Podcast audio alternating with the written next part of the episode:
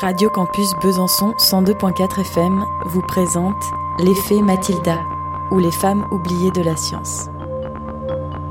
Cinq femmes chercheuses parlent aujourd'hui de leurs travaux et des difficultés rencontrées lors de leur parcours professionnel. Des femmes minimisées, voire ignorées dans leurs contributions scientifiques au profit de leurs collègues masculins. Avec Rosalind Franklin, biologiste, Trotula de Salerne, chirurgienne, Cecilia Payne-Gaboschkin, astronome, Lise Meitner, physicienne, Marianne Diamond, neuroscientifique.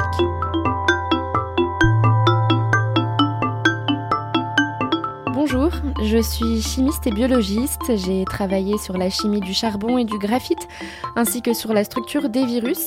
Qui sait, j'aurais peut-être pu vous aider en ce moment. Et vous ne le savez peut-être pas, mais grâce à moi, l'homme a découvert la structure à double hélice de l'ADN.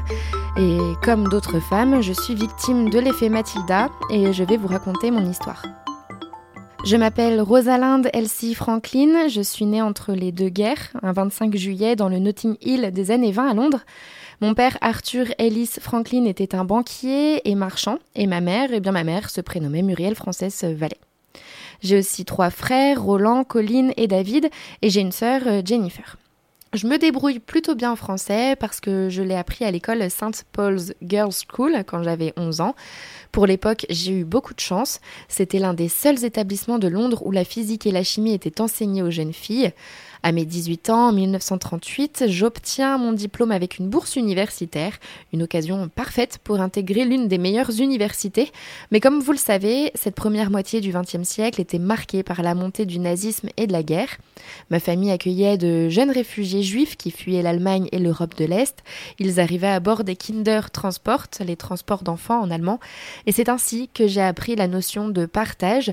Mon père m'a demandé de faire don de ma bourse universitaire à un réfugié et bien sûr j'ai accepté.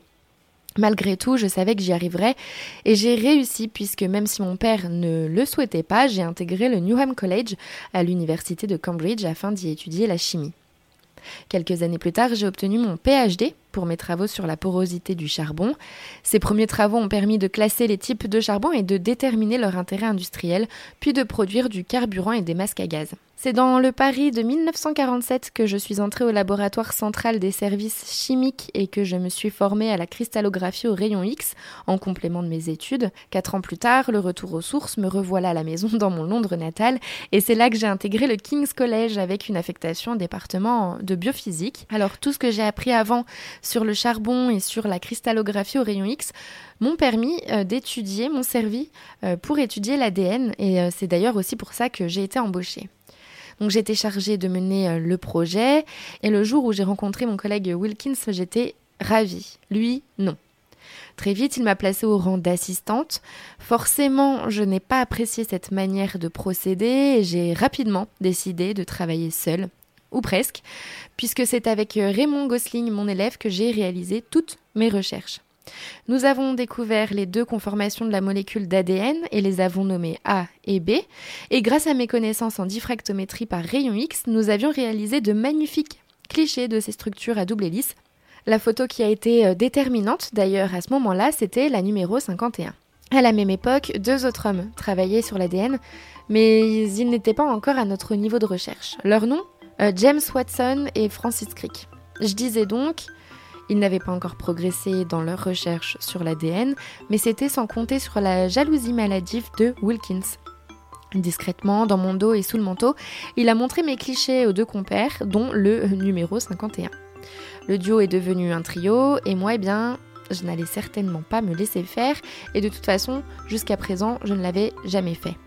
La science pour moi donne une explication partielle de la vie dans la mesure où elle évolue, qu'elle est basée sur des faits d'expérience et d'expérimentation. Et ces hommes n'ont pas respecté ces règles. Ce ne sont ni leur expérimentation, ni leurs expériences. Nous étions en 1953, je voulais publier les travaux sur l'ADN, ils étaient là, terminés, prêts à être publiés, et drôle de surprise, ou pas, le directeur du King's College a refusé que mes travaux sortent des murs de l'université. Par contre, mes travaux sous le nom de trois autres hommes, ça, il n'y avait aucun souci. Lorsque James Watson, Francis Crick et Wilkins ont annoncé la parution de leurs recherches dans la revue Nature, tout s'est effondré. Mes heures de travaux, mes heures de recherche, mes heures de travail.